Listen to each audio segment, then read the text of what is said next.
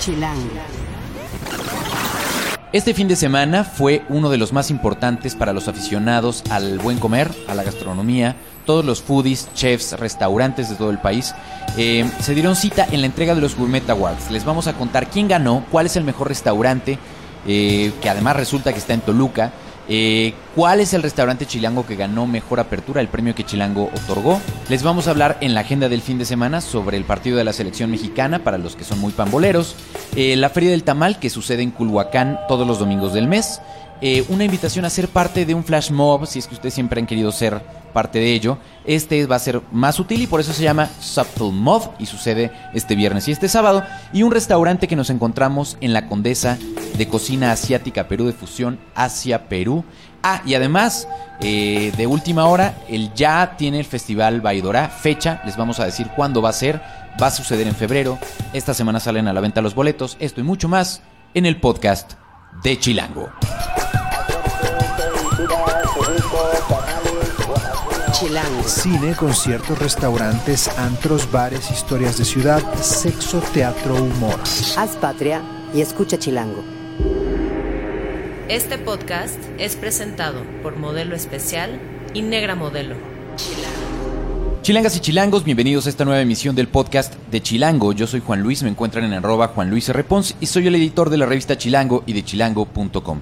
Encuentren todos los martes un nuevo podcast en chilango.com diagonal podcast o suscríbanse en TuneIn, Mixcloud o en la aplicación podcast de Apple. Recuerden nuestras redes, estamos en Twitter, en Instagram y en Vine como chilango.com, en Facebook como Chilango Oficial, en YouTube como Chilango y en Foursquare como chilango.com. Toda la conversación, por favor pónganla en el hashtag o como ya le están diciendo algunos, en la etiqueta podcast chilango.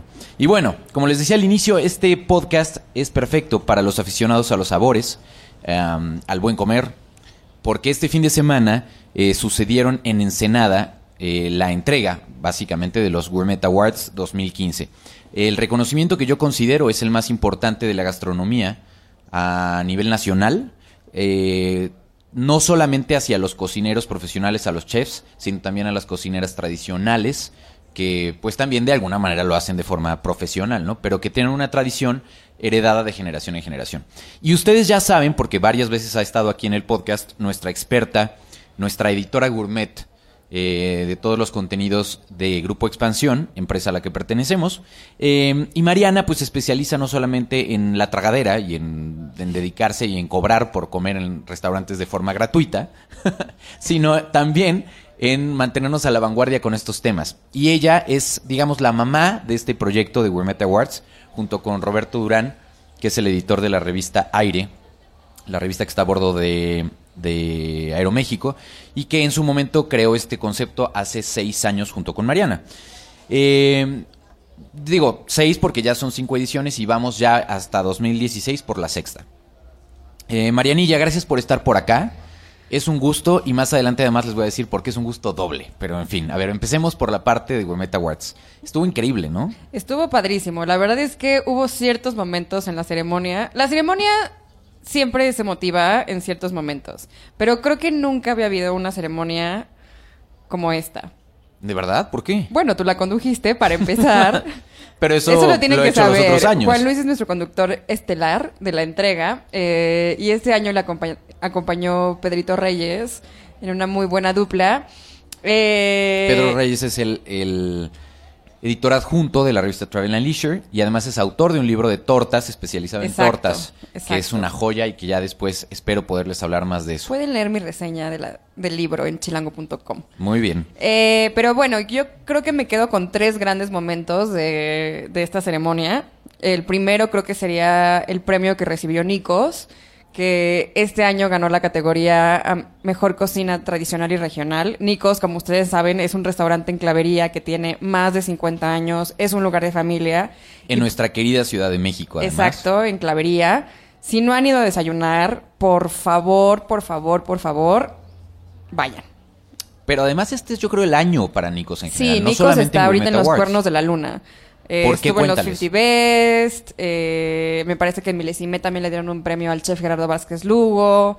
Cuando hablamos de 50 Best, recuerden, es estos premios a los 50 mejores restaurantes, ya sea a nivel mundial, que es el tradicional 50 Best, o la versión de los premios a nivel Latinoamérica. Y este es el caso en el caso de Nikos, básicamente. Exacto. Está entre estos 50 mejores... eh, Nikos está ahora, de no haber además aparecido en las ediciones pasadas, hasta donde yo recuerdo, de pronto apareció este año en la lista de los 50 mejores restaurantes de Latinoamérica y es un orgullo chilango sin duda. Eh, y ha tenido un gran, gran, gran, gran año. Y bueno, pues vino Elena Lugo, que es la mamá del chef, eh, quien inició este proyecto hace ya más de 50 años, y dio un speech pues súper emotivo, o sea, nos sacó la lagrimita a todos. Porque además hay un tema ahí eh, eh, fuerte a nivel personal, porque su esposo, que es el papá de Gerardo, falleció este mismo año, hace unos meses. Sí, exacto. Entonces habló mucho de él, eh, decía que lo estaba, que seguramente estaba feliz desde allá arriba viendo la entrega y este premio.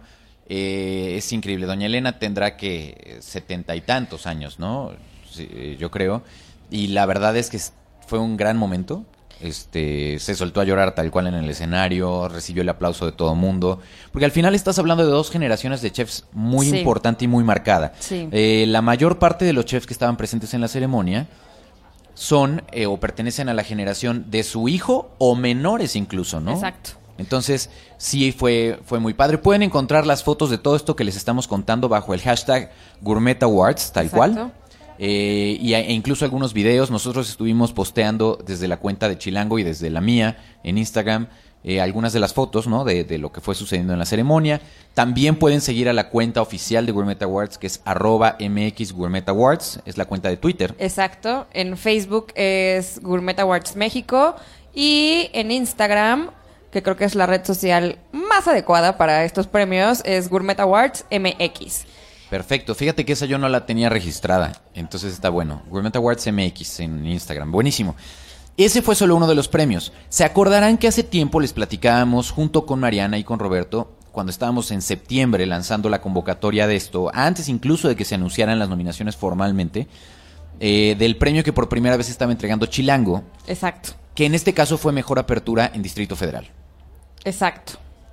Y pues Para este premio, pues teníamos como una cosa excepcional, 11 nominados, lo cual habla siempre muy bien del Distrito Federal, porque es un lugar que siempre nos da caña, nos da pelea para elegir. La verdad es que el DF, pues siempre tiene ganadores en Gourmet Awards, porque es uno de los destinos en México, pues más importantes para comer. Sí, en este caso eran 11 concentración. novedades que la verdad también estaba muy padre porque eran muy variaditos. O sea, está el restaurante japonés, el restaurante casual, el restaurante tú las traes, como el caso de Cipriani. Y bueno, pues el ganador fue Lalo, de nuestro queridísimo, alguna vez Orgullo Chila- o Chilango del Año, o uno de los chilangos del año, eh, Eduardo Orgullo García. Chilango, según yo. Sí, que, que ustedes conocerán mejor porque es el chef de Máximo Bistrot. Exacto. Eh, un lugar que ha sido tan exitoso como controvertido, ¿no? Exacto. Que ha estado, eh, que ahora mismo está clausurado justamente. Y Lalo, pues es el restaurante cruzando la calle frente al máximo, donde hay una mesa comunal, una rica hamburguesa, una rica pastita, eh, unos muy buenos chilaquiles para desayunar, un pan francés que a mí me ha encantado siempre. Eh, Y vale la pena igual que, re- que recuperemos contra quienes estaban nominados, porque algunos de estos restaurantes quizá ustedes ya fueron a comer o los conocen. A de Acento, Candela Romero, Chapulín, Carbón, Yoko Yakitori Ya, Cipriani, Emilio, Mesón de Famil, Market Kitchen y Paprika. Exacto. Que eran los que quedaron nominados en esta ocasión. Y como les decía Mariana, el ganador es Lalo. Ahora, hablemos de los otros restaurantes. Todo esto también lo pueden encontrar en la nota que prepararon tú y tu equipo en chilango.com eh, que publicamos la noche del evento justo. eh, y cuéntales un poco de las otras, para los que, de las otras categorías, porque además el principal premio de la noche, el Best of the Best, Sí. se lo llevó a un restaurante que no nos queda nada lejos a los chilangos. Exacto. Aparte es padre porque te da justo este sentido de medio salir de vacación a una comida. Está en Toluca y es pues Amaranta de también el súper entrañable Pablito Salas. Eh, Amaranta también es un restaurante de familia, es un fine dining, fine dining, perdón, que empezó pues de una forma muy modesta y la verdad es que ha pegado con tubo. Lo que Pablo hace eh, lo hacen pocos cocineros. Es un chef que tiene como mucho gusto por usar vísceras, usar tripas y tal. Y cuando les digo eso, no se los digo para que les dé asco, sino como una invitación a, a probar cosas que normalmente no les servirían en un restaurante de este tipo. Eh, tiene, por ejemplo, también un cevichito de hongos, que a mí me gusta mucho. Y pues todo viene de Toluca, todo es parte de su contexto. Además de que Pablo y su familia, Francisco, que es el sommelier, y su hermano, están siempre muy al pendiente. En Amaranta te tratan Increíble. como familia. Y además es como un verdadero oasis. O sea, yo tengo familia y tengo muchos amigos que viven en, en Toluca y en Metepec. Y la verdad es que, aunque quiero mucho a esa, esa zona, tampoco es así como lo más bonito de la República. Exacto. Eh, y la verdad es que cuando ustedes llegan a Amaranta, eh, se encuentran un espacio que te sorprende en el momento en el que entras al gran salón del restaurante. Es uno de estos que tú y los expertos eh, en gastronomía llaman eh, restaurantes destino. Exacto. ¿no? Que que valen realmente- la pena el desvío. Exactamente, y que esos son las joyas que de pronto dices, a ver, no voy a Toluca, voy a Amaranta, y de paso voy a ir por la ciudad de Toluca, ¿no? Como tal. ¿Cuánto es de aquí a Toluca? ¿45 minutos? Sí, un poco depende cómo manejes y de la suerte que te toque porque están reparando la carretera, pero sí puedes hacer entre 30 y 45 minutos, yo creo. Vale totalmente Pero la de ahí pena. todavía, eh, ahí estás llegando al Toyocan y de ahí todavía te faltarán como unos 20 minutos más ya para adentrarte hacia donde está ubicado Amaranta. Pero la verdad vale un chorro la pena. eh, Pues sí, háganse un playlist, sáquense las anécdotas para el camino y vayan. De verdad, es tiempo bien invertido. Tú alguna vez publicaste un texto, me acuerdo muy bien, en la difunta revista Vuelo, eh, sobre gastronomía, sobre, sobre un lugar donde hacían chorizo con almendras Sí. eh, en, en- por el área justo de Metepec. Y desafortunadamente perdí ese recorte porque había arrancado la página porque quería ir a explorar esos lugares porque tú ponías en el texto que era una joya. Entonces ahí te encargo, ¿no? Que si te acuerdas, pues nos pases el tip, ¿no? Porque la verdad es que toda esta región tiene el chorizo bien clavado en su gastronomía. Y, y- De y todos sí, los colores, de todo- verde, rojo. No, es un asunto de- de- de, Picante, no tan picante. Totalmente. Eh, bueno, ese es el premio principal, pero también hay otros que habla de restaurantes de hotel, etcétera. Sí, Vamos a hablar son- rapidísimo de Son ello. 14 premios en total. Se los voy a repasar de volada. Pues está el Best, que fue Amaranta. Muchas felicidades a Pablito. Eh, Casual Dining. Ah, Guadalajara también fue una muy buena plaza este año. Se llevó tres premios. Casual Dining con Cortés. eh, Arte al Plato con Alcalde. Y si no les estoy mintiendo... Hubo dos premios que se llevaron en el mismo restaurante, ¿no? Sí, también eso es algo súper excepcional. Hay un restaurante en San Miguel de Allende que se llama Aperi, del chef Mateo Salas, en el Hotel Dos Casas. Eh, es un restaurante que se llevó dos premios, Mejor Restaurante Nuevo y Mejor Restaurante Hotel. También un oaxaqueño, no podía faltar. Uy, estoy muy feliz de ese premio. Tradición, que es un gran, gran, gran lugar para tomar cócteles con mezcal. Yo hay un me saludo a. Ray Chagoya y a la familia Chagoya, tal cual, que es mezcalera de muchos Sí. años. Pero neta no saben qué bonito lugar tienen en una esquina de la ciudad de Oaxaca. A mí el trago que me conquistó de ellos, había varios muy ricos, pero había uno que tenía guacamole, aguacate, con chapulines, sequito, muy rico. Había otro con jengibre. Me pareció increíble, la verdad. Una súper buena propuesta. Y los precios, por ejemplo, son bastante, bastante razonables, como la mayor parte de, la, de, la, de los restaurantes en Oaxaca, que son Sí. un, como tú dices, una pasada, ¿no? Porque sí son exquisitos y realmente te la pasas tan bien. Es un lugar al que yo algún día, si, si me mudara del DF, me encantaría vivir por allá. Y, y además tú eres de ahí. Exacto. Además. No, pero, Exacto. pero bueno, otro Eh, premio que me dio un chorro de gusto, porque de verdad, eh, créanme, pocos restaurantes me han dejado tan sorprendido, tan, tan sorprendido, como Le Chic. Sí. Eh, Jonathan es el chef de Le Chic, que es un restaurante que está en un, en un hotel que se llama Azul Sensatori, en Riviera Maya. Eh, en estas rondas que hicimos como parte del Consejo de Gourmet Awards para evaluar los restaurantes y que por fin me llevaste, Mariana, este, pues tuve el privilegio de por fin comer de en este restaurante del que me habían platicado tanto. Y literalmente son veintitantos tiempos eh, y uno de ellos sale literalmente de un libro. O sea, imagínense que están sentados en la mesa y de pronto los meseros en, en absoluta sincronía les ponen libros de, de pasta dura, grandototes, sobre la mesa. Abres la tapa del libro y adentro del libro viene Tiene la un- comida. exacto. O sea, hay un hoyo en el libro tal y cual. ese es un plato que sirvieron por primera vez en un homenaje de, en, en el festival de también uno de nuestros consejeros que es David Amar, eh, como un tributo a Ferran Adrià.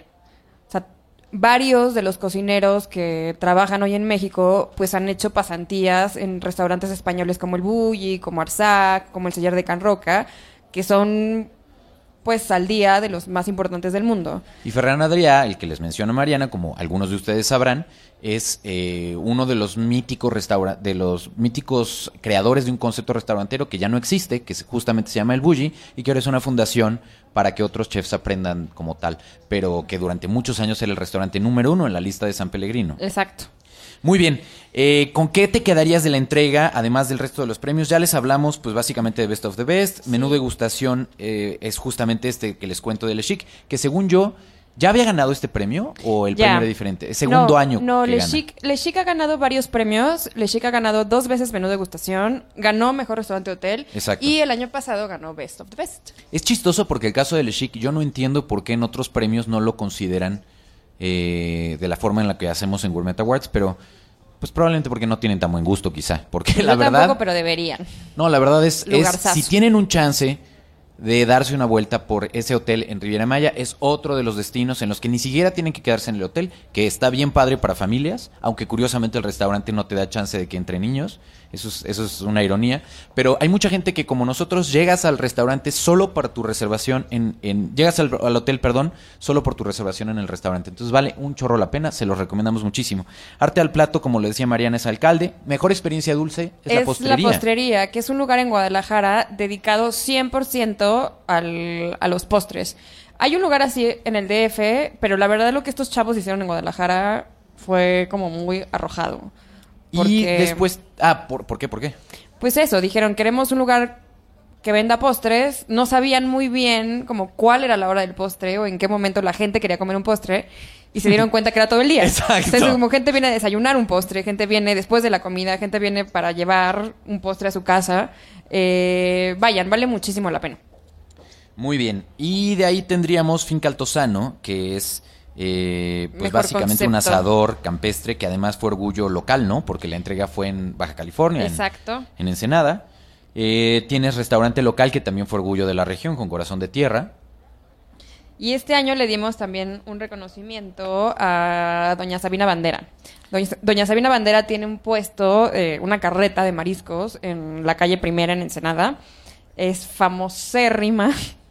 Yo creo que más famosa que... Que muchos restaurantes Fey. establecidos. Ah, no ¿Que tanto Fey? así. No, no tanto así. Ok. Pero, pero bueno, hace unas tostadas bárbaras. Ella nos dio la bienvenida a Ensenada en un mirador de mm, un lugar que se llama Cuatro Cuatros. Y su tostada más famosa creo que es la de almeja con erizo. Juan la probó esta vez. Sí, está Y increíble. no me dejará mentir. Tienen como seis salsitas. La verdad es que es, estaba además rayada, absolutamente feliz. Eh, fue, en, fue en traje tradicional, tal cual a la ceremonia. Eh, ella sirvió además el, el cóctel de bienvenida eh, a todos los chefs que estaban rayados de... La verdad es que eso es lo que hace increíble a esta entrega que año con año está sucediendo. Eh, ya hay sede anunciada, de hecho, para el próximo año, que eso es una novedad. Sí. Así que eh, nos va a quedar más cerca chilangos y chilangas. También sería bueno ver si algún día podemos abrir esto al público para que un poco puedan participar de este asunto, que estaría genial. Pero por lo pronto, la siguiente entrega es en el estado de... Michoacán. Así ¡Bravo! que, no, la verdad va a estar bien, bien padre y pinta para muchos años más de una entrega de premios súper especial. Sin embargo, eh, Mariana la va a vivir probablemente ya no como parte de, pues ni de Chilango ni de, sí, el grupo. Porque eh, como toda ave llega el momento de volar del nido que la vio nacer y al final tiene una oferta de trabajo muy interesante fuera de México, lo cual nos llena de orgullo. eh, porque además, de verdad, independientemente de que alguien en otro país se haya fijado en el trabajo de Mariana, eh, es una de las voces eh, y de las plumas más reconocidas a nivel gastronómico en nuestro país. Y es de verdad un gran orgullo saber que nació hace muchos, muchos años en las filas de un chilango que ni siquiera yo, que yo leía como lector tal cual, porque no era parte de él, pero tú naciste aquí. En Chilango, en Grupo Expansión, dices. sí, tal cual. Empecé, empecé cuando empezaba el sitio de chilango.com. Eso ya llovió. Ya llovió. Ya llovió. Muchos clics ayer. Y pues nada, me voy, la verdad, muy, muy contenta y muy agradecida. Eh, Te propongo algo, ¿por qué no?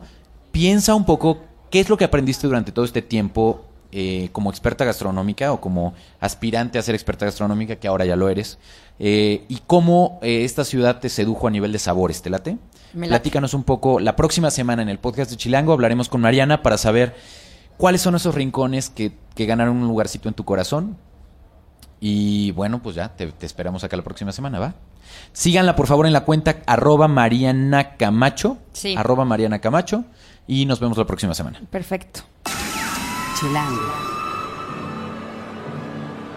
Esto es Tercera Llamada. Tercera Llamada. Comenzamos. Si pasa en la ciudad, está en Chilango. Esta semana y el fin de semana tenemos muchas actividades en la Ciudad de México, así que vamos a arrancarnos de volada porque con nosotros está nuestro jefe de información, Héctor Cruz, y nuestra coordinadora de guía en chilango.com, que es Verónica Chávez. A uno lo encuentran en arroba obabacoac y a Vero la encuentran en arroba dulceveros. Y gracias a los dos por estar acá. ¿Con qué arrancamos? Ustedes dos son, los dos son pamboleros, entonces están emocionados por este fin de semana. Bueno, yo tengo mis reservas, pero hay un evento deportivo que, por cierto, casi nunca hablamos de eventos de deportes. Menos de fútbol, porque pues tampoco hay mucho que destacar, muchachos. Pero bueno, la selección mexicana inicia su camino rumbo al Mundial Rusia 2018. Sonaste y- a promo de medio tiempo cañón, cañón. Sí, así. Pero, Pero creo que pues, es interesante ir el viernes al Estadio Azteca a las 8 de la noche, porque después de todo el relajo del Piojo Herrera, que golpeó, que lo corrieron, que era un show, tenemos un nuevo técnico que se llama Juan Carlos Osorio, no confundir con el, esposo, el ex esposo de Niurka, que es Juan Osorio, ok. aunque bueno, yo no confiaré en ninguno de los dos como técnicos, ¿No te late como técnico? no me late. Ok. Y bueno, creo que esa es una oportunidad, una prueba de fuego, porque juega México contra El Salvador.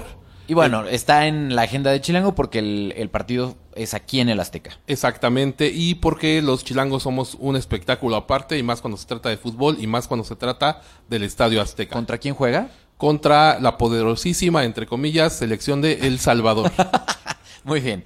¿A qué horas es el partido para, para organizarse, no? a las Cañón. 8 de la noche, y bueno, cantinas, eh, si no van a ir, cantinas estarán retacadas, Seguro. pero pueden ir al partido y los boletos están desde mil pesos hasta 170 A las estas localidades. alturas de que el podescucha amable está escuchando este podcast, ya sea en su transporte, en su coche o en su casa o en la intimidad de su baño o donde lo haga, eh, ¿encontrará todavía boletos? Sí, sí, sí. Eh, no no es un partido como de gran demanda, Va. pero sí, sí va a encontrar sin, Muy bien. sin duda. Y vamos a pasar de ahí a algo más sutil. Eh, hay una cosa que se llama Subtle Mob, que está increíble. Ustedes han oído sobre estos eh, movimientos espontáneos, esta, eh, estos eh, flash mobs que suceden en la ciudad, en diferentes ciudades del mundo. En México han pasado varios. Y ahora Ver nos va a platicar de uno que es un poco más sutil, que se llama Subtle Mob. Exactamente, porque no se trata como de llegar y bailar y todos hacen coreografía, no, esto es como dice más sutil. De pronto estás en un punto de la ciudad y la gente comienza a escenificar una especie de, de obra de teatro, digamos como una Performance. como un performance de sentimientos, porque traen eh, sus reproductores de música y están escuchándolos y entonces ahí les están dando unas instrucciones de quienes organizan este evento que vamos a tener en la ciudad este 13 y 14 de noviembre. El 13 es en Coyoacán, Que es el viernes, exactamente, y el 14 en el centro histórico. que es el sábado. Así es. El registro es libre. Nadie sabe la ubicación exacta, solo le está dan- dando la zona. Pero ustedes pueden entrar a una página que es We Are Circumstance, We Are Circumstance.com, diagonal, mex, diagonal. Otra vez, so- nosotros somos circunstancia, básicamente, wearecircumstance.com, diagonal, Mex Diagonal. ¿Y ahí les dan todas las indicaciones? Sí, o en Chilango y también ahí pueden encontrar el link y ahí les van a dar las indicaciones para que se registren y en ese registro les van a mandar, eh, si lo aceptan, les van a mandar una pista de audio y el lugar en donde tienen que estar y a qué hora, que ya la hora la sabemos, es a las 8 de la noche, para que sigan los pasos y se integren a esta dinámica que es increíble porque ha estado en países como Japón, en Holanda, en Alemania, en Estados Unidos. Entonces es algo que ha sucedido mundialmente y que me parece muy interesante la reacción de la gente que no sabe qué va a pasar y que de pronto pasa y ve a las personas haciendo estos movimientos extraños, ¿no? Ya, y son los ojos sorprendidos de los paseantes que de pronto de- ante sus ojos empieza a pasar un performance. Muy bien. Exactamente. Entonces, si ustedes quieren participar, realmente vivirlo, ser parte de, pues ahí pueden inscribirse. Y si no estén muy pendientes de esa página, también para que igual en una de esas dicen dónde es ya cuando esté más cerca y puedan ver qué es lo que va a suceder. Exactamente. Muy bien, eh, de ahí brincaremos a un restaurante en La Condesa que te gustó mucho, Héctor, hacia Perú. ¿Por qué? Bueno, fue un poco azaroso que llegué ahí. Estaba esperando que repararan un celular de mi novia y en la espera decidimos meternos ahí y nos llevamos una muy grata sorpresa. Híjole, de veras que nada más porque respeto mucho a su señora, ¿eh? Pero, de verdad. Y en la espera de meterse ahí, ¿qué? ¿Qué, qué pasó? Bueno, pues una carta muy, muy variada, pero sobre todo rica y vasta en cuanto a porciones, los precios muy accesibles y bueno, es un chef con más de 30 años de experiencia en comida tradicional peruana y de verdad son unos sabores muy, muy ricos, son en su mayoría mariscos, arroces, pastas, este, carnes, pero con un condimento muy distinto a- al mexicano. Hay ceviches también que es como la especialidad pero muy, muy, Te muy ricos. muchísimo. Muchísimo. otra vez está entonces en... En la esquina de Benjamín Franklin y Nuevo León, en la Condesa, eh, ahí está un gran portón, eh, hacia Perú, Así con se llama el letras muy grandes. Hacia Perú. Perú. Y de verdad no tiene, no tiene desperdicio. Eh, hay desde entradas, eh, platos fuertes, postres, pisco, que es la bebida tradicional, eh, todo a buen precio. Y te traen algunos aderezos también típicos, que son muy, muy ricos para, para acompañar. Buenísimo. Y eh, dentro de las noticias que están sucediendo a horas de que estamos grabando esto, eh, resulta que el Carnaval de Baidorá, en su edición 2016, ya tiene una fecha, ya lo publicamos en Chilango. La fecha es el 20 y 21 de febrero, si ustedes quieren ser parte justo de este festival. Ya se está anunciando esta misma semana, 20 y 21 de febrero, y el 12 de noviembre, que es este jueves, si no me equivoco, va a salir a la venta los boletos para, si ustedes quieren ser de los early birds que pueden comprar los boletos a mejor precio, van a costar 850 el precio de carnaval y el camping o el acampado precio único es 400 pesos, el transporte redondo 350 pesos. Ya saben que tienen que entrar a vaidora.com y ahí van a encontrar todos los detalles, pero esto es una noticia que de última hora estamos dándoles. Y vamos a brincar para cerrar estas recomendaciones de fin de semana con la Feria del Tamal, un evento que sucede eh, solo los domingos, por eso yo creo que viene esa frase de solo le falta vender tamales los domingos, porque esto sucede en Culhuacán, Vero. Así es. La Feria Latinoamericana del Tamal en Culhuacán, que empezó el 31 de octubre, pero que todavía pueden ir a atascarse cualquier domingo de noviembre hasta el 29, obviamente. Está en la calle de Morelos 10, en Culhuacán, eh, desde las 9 de la mañana y hasta las 6 de la tarde. Y pueden ir a comer tamales, que bueno, no en todos los lugares se llaman tamales, pero la estructura del platillo es parecida, entonces vienen de Colombia, de Honduras, de hablando del Salvador por el partido de México, pues un tamalito después, ¿no? De Perú, de Venezuela, pero también Chiapas, Puebla, Oaxaca, Yucatán. ¿La entrada es gratuita? Es gratuita, nada más tienen que ir Pagar lo que se van comiendo. y ahí está. Perfecto. Eh, más información también la encuentran en chilango.com. Así es.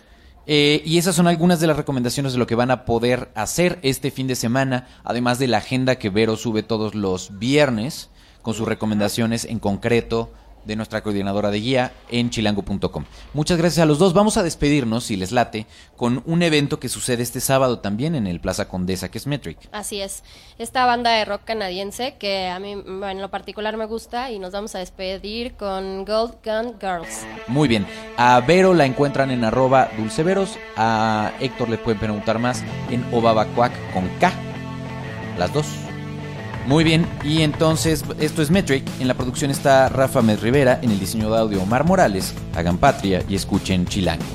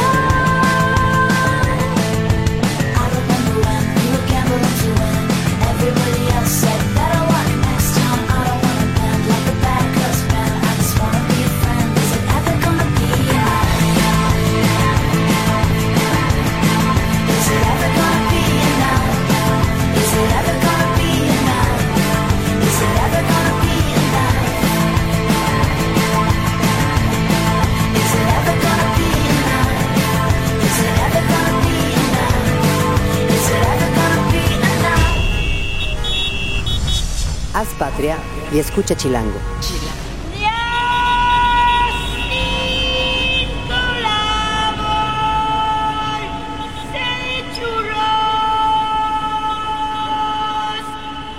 Derechos reservados Grupo Expansión 2015.